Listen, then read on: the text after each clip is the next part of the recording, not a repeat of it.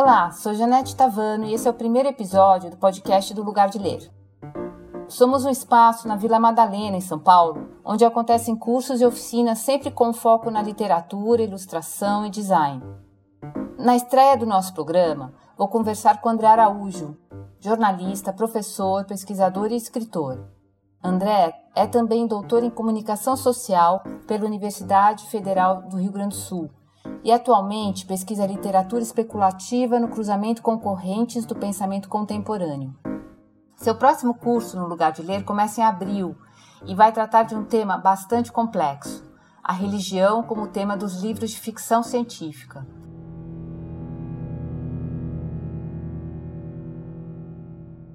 Olá, André, tudo bem? Oi, Janete, tudo bom? É muito prazer estar aqui e, e agradeço demais pelo convite. Obrigado. Aqui com a gente também está a Marília Navicarte. Marília é ilustradora e ela é responsável pela criação de todas as imagens dos cursos que a gente promove no lugar de ler. Oi Marília, tudo bom? Oi Janete, oi André, é um prazer estar aqui. O curso se chama As Escrituras do Futuro, temas religiosos na ficção científica. André, religião é um tema muito explorado pela literatura da ficção científica? Então, ele poderia, numa primeira olhada, assim, parecer que a ficção científica não se ocuparia de temas religiosos, justamente pelo nome ficção científica, né? Já tem ali talvez um possível conflito um conflito que nos acompanha aí como sociedade há muito tempo, da ciência contra a religião, como se o campo da religião fosse um campo totalmente diferente do campo da ciência, né? O que é interessante é observar, e eu observei isso de maneira mais ou menos recente, nos últimos anos, assim, como há uma prevalência grande de temas religiosos na ficção científica, às vezes, né, sendo trabalhada justamente nessa, nessa oposição de ciência e religião, mas muitas vezes a religião sendo tratada por uma característica da ficção científica que não é apenas o seu lado é, propriamente científico, de tecnologia, etc. Porque tem uma característica que me interessa muito na literatura de ficção científica, que é essa tentativa de investigar o futuro. E o futuro da sociedade como um todo, não apenas da, do desenvolvimento científico, das tecnologias. E por isso a religião acaba tendo uma, uma importância grande, porque faz parte da gente, né? faz parte do nosso tecido uh, social, cultural, histórico. Então, quando a gente vai pensar sobre o futuro, eu descobri isso lendo os livros, né? E me deparei com diversos livros, diversos autores, diversas autoras que tratam o tema religioso em como vai ser, né, a, o nosso pensamento sobre a religião daqui a 20 anos, daqui a 100 anos, daqui a 500 anos. Né? Então isso me interessou muito e apareceu que para mim também foi um pouco uma surpresa, admito. E mas achei muito interessante e nos últimos dois anos venho lendo muito sobre isso e achei que valeria uh, tentar explorar isso coletivamente também. Mas como que as religiões são retratadas, assim? É, é, é uma coisa, assim, totalmente fantasiosa? Ou você acha que tem casos em que elas são inspiradas em religiões reais? Você acha que existem também casos em que a religião é colocada como a salvação para a humanidade? É, se você puder dar alguns exemplos para a gente, acho que é bacana. A gente poderia pensar o modo como a religião é tratada na ficção científica a partir de dois, inicialmente de duas tendências.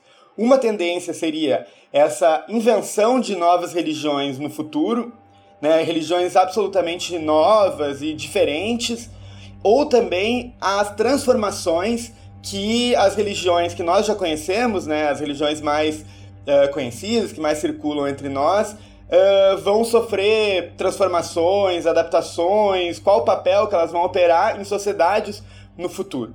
Tem um livro que talvez seja muito fundador dessa tendência da religiosidade na ficção científica, um livro chamado Um Cântico para Leibowitz, de um autor dos anos 60, o livro é dos anos 60, chamado Walter Miller Jr. O livro, ele se passa na Terra, no nosso planeta, muitos anos depois de ter ocorrido um cataclisma nuclear. Né? Então a sociedade ela se desfez por causa de guerras nucleares, etc. Mas, né, como, como sempre acontece com populações humanas, a, a gente insiste em não ser aniquilado. Assim. Então sobram algumas pessoas e se organizam religiosamente, digamos, são monges que tentam, né, assim como os monges da Idade Média, uh, relendo os escritos, por exemplo, dos gregos antigos e etc., né, os, os monges copistas, é, são monges no futuro que têm uma, uma, uma religiosidade cristã, fundamentalmente, mas que tentam reconstruir através de pequenos fragmentos o que era o nosso mundo contemporâneo de agora, contemporâneo dos anos 60, mas que seria o nosso mundo, assim, né? Então há essa dimensão de um resgate de uma era quase paradisíaca que está no passado, que é o nosso presente, através desses monges que ficam em, em, em grandes monastérios no meio do deserto destruído nuclear, assim. Então tem esse lado né, interessante de como vai costurando isso, né? A religião como uma forma de também resgatar algo de humanidade depois de um momento de destruição, etc. Então, essa é um exemplo né, das religiões que já existem são tratadas no futuro. Eu comecei, na verdade, vou ser bastante sincero, eu descobri esse campo da, dos temas religiosos ou místicos na ficção científica a partir da leitura de um livro que é a invenção de uma religião, que é um livro de uma autora norte-americana chamada Octavia Butler. Na verdade, são dois livros, A Parábola do Semeador e A Parábola dos Talentos, né, que são dois livros que se passam também numa sociedade é, bastante destruída, muito mais próximo né, que, o, que o Cântico para Leibovitz, mas ainda assim num futuro que a gente acompanha né, a personagem principal que vive numa comunidade fechada, com, com grades, etc. É muito perigoso sair, uh, tensões de todas as ordens, as tensões de classe, tensões raciais nos Estados Unidos. E essa personagem começa, o, o livro é o diário dela, e ela começa a elaborar uma forma de tentar lidar com essa realidade que ela está, e inclusive romper as situações na qual ela está colocada. Aquilo que a gente sempre se pergunta numa situação de, de tensão social, qual é a saída? O que, que eu posso fazer? E o modo como ela organiza a sua reflexão é através de uma religião, né, que ela, ela mesma chama de religião, que é a religião da semente da terra. Então ela vai escrevendo o que ela chama de o seu diário, mas também as escrituras, né? a elaboração do que seria, entre muitas aspas, aqui, a doutrina dessa religião, e ela vai agregando seguidores. E ela se torna uma espécie de uma figura um pouco profética, messiânica, talvez, e organizando ali um movimento coletivo social baseado numa ideia de religião. Claro que uma religiosidade muito distinta da religiosidade que a gente conhece no nosso dia a dia aqui. E esse livro me impactou muito. A Octavia Butler é uma autora que ela tem essa tendência de ser muito o que ela fala e o que ela escreve ser muito impactante. Eu acho que para nós até 30 anos depois que ela escreveu, ela é uma autora dos anos 80. Esse livro é do, dos anos 90, mas então ficou muito muito forte para mim. E daí através dela, né, então através de uma religião inventada, eu comecei a me interessar mais sobre isso e, e acabei descobrindo então um conjunto de, de literatura que trata, trata sobre isso. E eu preciso dizer também que eu não sou uma pessoa uh, que é vinculada a nenhuma religião. Eu precisava dizer isso. Eu não tenho uma religião e também não sou particularmente espiritualizado, digamos assim. É, me interessa a religião do seu ponto de vista como ideia, como elaboração uh, cultural, filosófica, etc. E também como movimento social. Porque para mim, é, a minha leitura da ficção científica, ela é sempre uma leitura também muito marcada por um olhar político. Né? Como que a gente consegue imaginar nosso futuro, quais são os limites do que a gente entende acerca da nossa produção de futuro. E isso é uma, uma questão política. E a religião é política também. Né? Ela pode ser política, ela é política em diversos sentidos, e tem esse aspecto que me, me interessa muito, que é, é, a religião como uma forma de agregar pessoas, produzir coletivos, fazer movimentos sociais. Então, a minha leitura caminha por aí.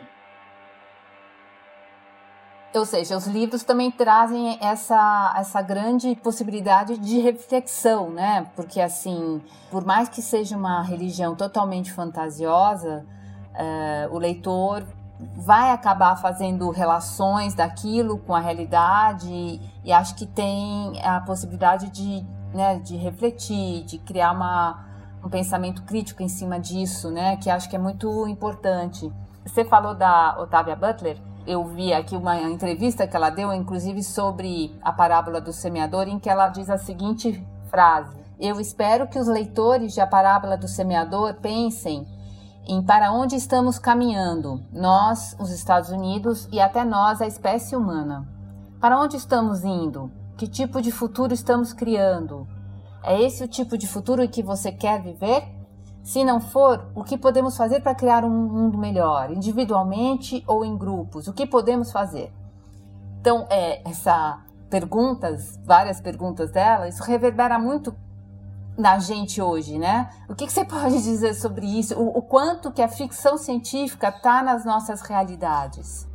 Então, essa pergunta é, é, é fundamental, assim, pro, pro campo da ficção científica, na minha visão como um todo, e também por, por uma sensação é, difusa que eu tenho de que há ali na ficção científica uma, um dispositivo político fundamental para a gente hoje em dia. Né? Não é por acaso também que talvez a gente veja um protagonismo maior da ficção científica hoje em dia, tanto no cinema, séries, e também aqui no Brasil, especialmente, um momento é, muito produtivo assim de publicação de ficção científica, de, de, de pessoas jovens escrevendo ficção científica, que eu, em geral, entendo assim é, como uma, uma necessidade de futuro. Talvez seja isso que eu. Um, um modo mais sintético que eu conseguiria entender esse aspecto da ficção científica, que é talvez a gente nos últimos nas últimas décadas, por diversas razões, razões políticas, razões ambientais, parece que houve uma mudança em relação ao futuro. Enquanto em algum momento parecia que o futuro era algo muito aguardado, que iria resolver um conjunto de problemas, nós íamos evoluir, progredir enquanto sociedade, chegarmos num futuro melhor, né? Todas as tensões que nós teríamos no presente, nós pensaríamos, ah, no futuro nós vamos resolver, as pessoas não vão ser tão oprimidas, não vamos ter tanta desigualdade. É, parece que nas últimas décadas a gente foi, esse futuro foi diminuindo. Ele foi, inclusive, começando a, a se tornar temido a gente começa a ter medo do que vem. Né? Isso é uma mudança importante. A modernidade, né, ali, século XVI, XVII, fundou uma ideia de futuro, que o futuro é melhor. E agora a gente parece estar num ponto de inflexão, de mudança, que o futuro é algo a ser temido. E daí eu fico pensando que a gente ler sobre o futuro é uma forma também de combater esse cancelamento do futuro, esse medo do futuro. Não vamos temer, vamos enfrentar no corpo a corpo é, o que vem. E mais do que isso, né? Não vamos deixar o futuro aparecer ou, ou vir é, naturalmente. Eu acho que uma descoberta muito importante é uma descoberta que tem, tem vários efeitos em diversos campos, mas a descoberta de que o futuro ele é um campo de disputa. Ele não é natural. O futuro ele é resultado de como a gente pensa ele no presente. Então eu acho que a ficção científica ela tem esse aspecto de assim, não, a gente não pode deixar isso na mão dos outros. A gente precisa pensar o nosso futuro agora e especular, né, esse lado especulativo de que a gente pode inventar com a nossa imaginação um futuro que seja radicalmente diferente do nosso presente. E isso me interessa muito, né? Então, como tu estava falando, né, Janete, é engraçado como os livros eles estão é, jogados para um futuro, poderia pensar, né, longe de nós, mas eles dialogam diretamente com o nosso presente. Mas eles dialogam com o nosso presente nessa dimensão de que o nosso presente também ele poderia ser diferente. Também ele é resultado de decisões, de escolhas, de grandes lógicas, assim, que foram nos levando para algum lugar. Então, a ficção científica ela tem esse aspecto. E eu acho muito interessante como em algum momento da nossa história o futuro ele foi é, apropriado apenas como propriedade de um conjunto de pessoas. E um conjunto de pessoas que a gente poderia chamar de cientistas, os tecnólogos, ou também políticos, mas que se diziam não políticos, se diziam como técnicos. Né? Nós apenas temos que administrar o presente e que o futuro vai vir naturalmente, vai vir melhorando. Né? Então a ficção científica ela tem essa relação com a ciência como a ciência virou em determinado momento aquela que está criando o futuro, produzindo as tecnologias que nós vamos usar, produzindo o nosso estilo de vida daqui a 10 anos, né? Esses grandes empresários, os bilionários, dizem: "Não, eu estou trabalhando agora no que as pessoas estão estarão fazendo daqui a 10 anos". né, o Facebook, essas grandes empresas, estão pensando no futuro. E a gente esqueceu um pouco da nossa história de que o nosso futuro precisa ser pensado em todas as dimensões. Não só essa dimensão tecnológica, ou a gente poderia chamar de tecnocrática, mas também pensar né, como vai ser a arte daqui a 10 anos, como vai ser a filosofia daqui a 10, 50, 100 anos, e também como vai ser a religião é algo que, que nos atravessou, né, historicamente, o tempo todo. Então, especular sobre a nossa espiritualidade, sobre as formas com as quais a gente dialoga com aquilo que não é do mundo puramente natural, é algo que também precisa ser colocado em questão. Porque se a gente não pensar, Janete, na minha visão pelo menos, isso vai nos puxar o nosso tapete em algum momento porque faz parte do nosso coletivo, é, a religião. E se a gente não pensa sobre a religião, é, ela, ela fica, para usar um termo, ela fica recalcada. E em algum momento ela volta violentamente. Então, pensar formas de religiosidade, de espiritualidade para o futuro, ainda que, que não, não sejam assim, ah, eu vou inventar uma religião para que outras pessoas sigam, não é disso. Mas pensar de que forma que ela pode operar em sociedades uh, futuras. Sim, até porque quando a gente também fala nessa situação, aparece muito a ideia do Salvador, né? Ah, o mundo acabou, o mundo tá uma, uma tragédia, mas vai haver, vai chegar o Salvador que vai vai melhorar tudo, vai salvar todos nós. Eu acho que é importante a gente olhar para isso de uma forma também crítica, porque não existe o Salvador, né? A gente sabe que é o que você falou a gente tem que pensar no coletivo, né? A ação não está na mão de, de, só dos cientistas, ou só. A gente tem que pensar em todo mundo junto para resolver tudo, né? Essa questão da salvação, né, dessa figura do Salvador, ela é muito importante para história da religião como um todo, né? Uma ideia que pode ser chamada do, da ideia messiânica, por exemplo, né? inaugurada fundamentalmente pelo judaísmo, né? a espera do Messias que vai vir e vai nos salvar. E essa ideia foi manipulada, transformada pelo cristianismo, que é o Messias já veio, né? o Salvador já veio.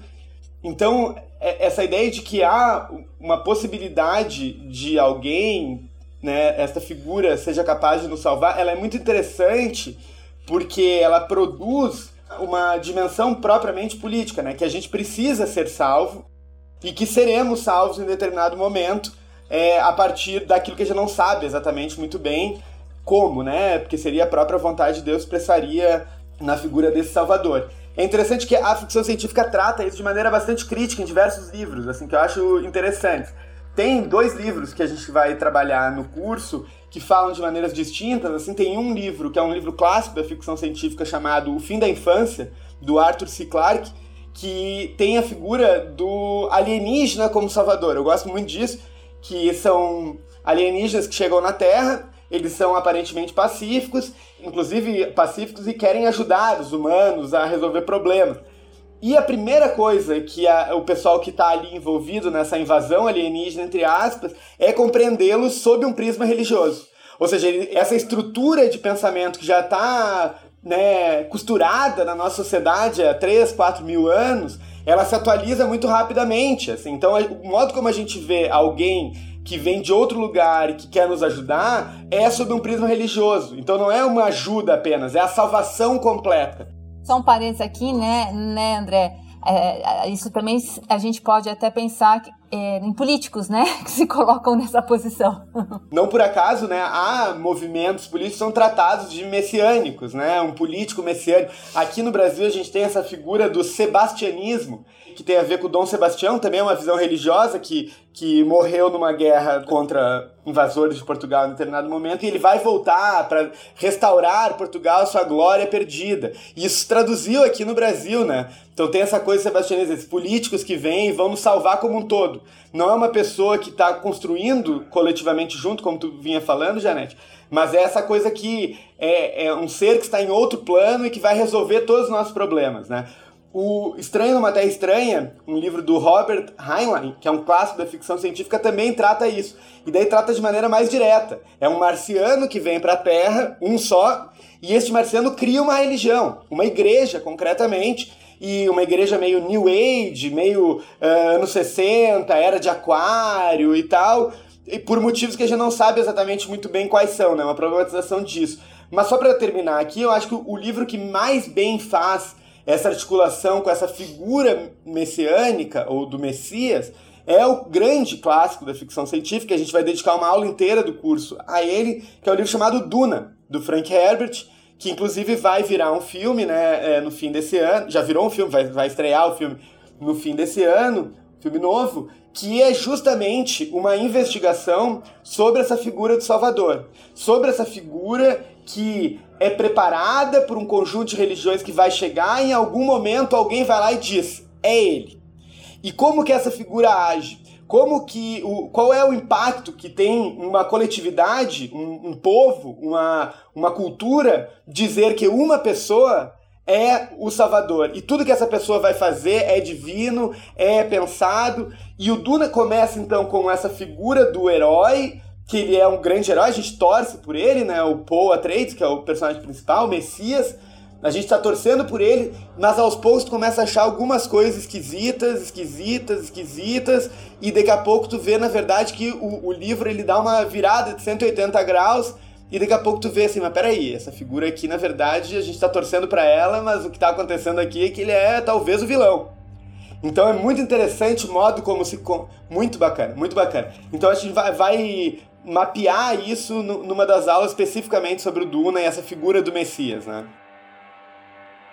Muito legal, André. E, e, a coisa da ficção científica também tem a criação das imagens. Eu acho que né, a ficção científica no leitor tem essa criação de imagens de outros mundos e, e isso, a imagem para a gente, especialmente no lugar de ler, é uma questão muito importante. Tanto é que todos os nossos cursos são representados por imagens.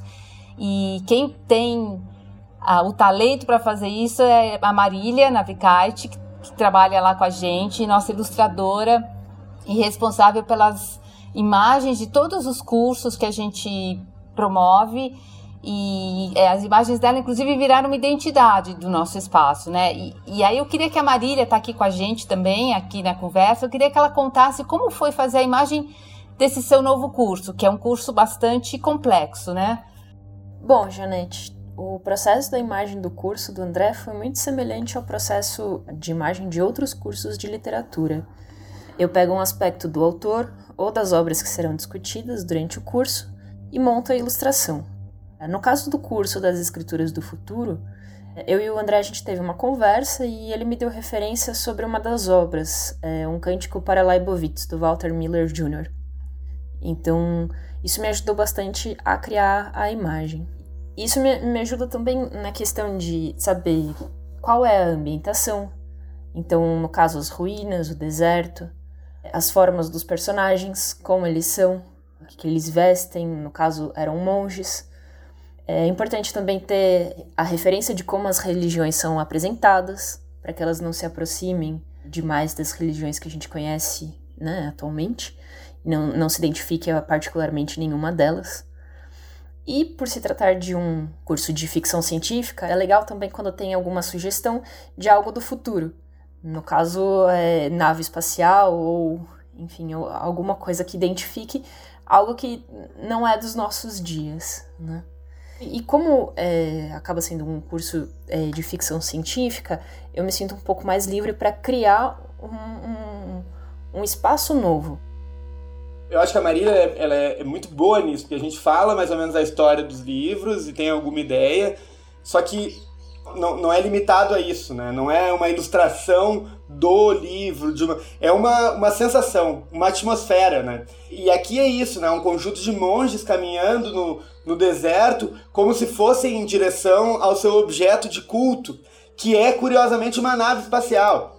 O que não é algo nada, nada esquisito de se pensar, que fosse acontecer de fato em determinado momento, né? Como aconteceu ao longo da história da humanidade, a gente é, dar um caráter de objeto divino para objetos do nosso dia a dia. Na verdade, a religião é um pouco isso, né? Transformar um objeto uh, mundano ou profano, diríamos aqui, em objeto divino. Foi muito legal. Assim, a Marília, em geral, ela consegue uh, tornar as nossas breves anotações e, e, ideias muito difusas em imagens muito potentes. Eu sou um grandíssimo fã do trabalho da Marília, assim, fico muito feliz de poder trabalhar com ela. Ah, nós todos somos fãs da Marília. Gente, obrigada pela entrevista, André, foi muito bacana. Muito obrigado, Janete. Valeu demais pelo convite. Foi excelente aqui estar com vocês duas. Muito obrigado, eu que agradeço. Até mais. Obrigada a todos que escutaram o nosso primeiro programa. Quem quiser conhecer mais sobre a nossa programação, inclusive sobre o curso do André, que já está com as inscrições abertas, pode entrar lá no site www.lugardeler.com. O curso do André vai começar no dia 14 de abril, são seis encontros, sempre às quartas-feiras, das 19 às 21h30. E lembrando que vocês também podem seguir a gente nas nossas redes sociais. É, nós estamos no Instagram e também temos o Facebook. Também tem a newsletter, que nós mandamos mensalmente, com todos os cursos e encontros que acontecem no lugar de ler. E se você quiser assinar, acesse o nosso site. E logo logo a gente volta com um segundo programa, apresentando mais conteúdo, mais entrevistas. Então, obrigada, gente. Até a próxima. Obrigada, Marília. Até mais. Obrigada, Janete. Valeu, pessoal. Até a próxima.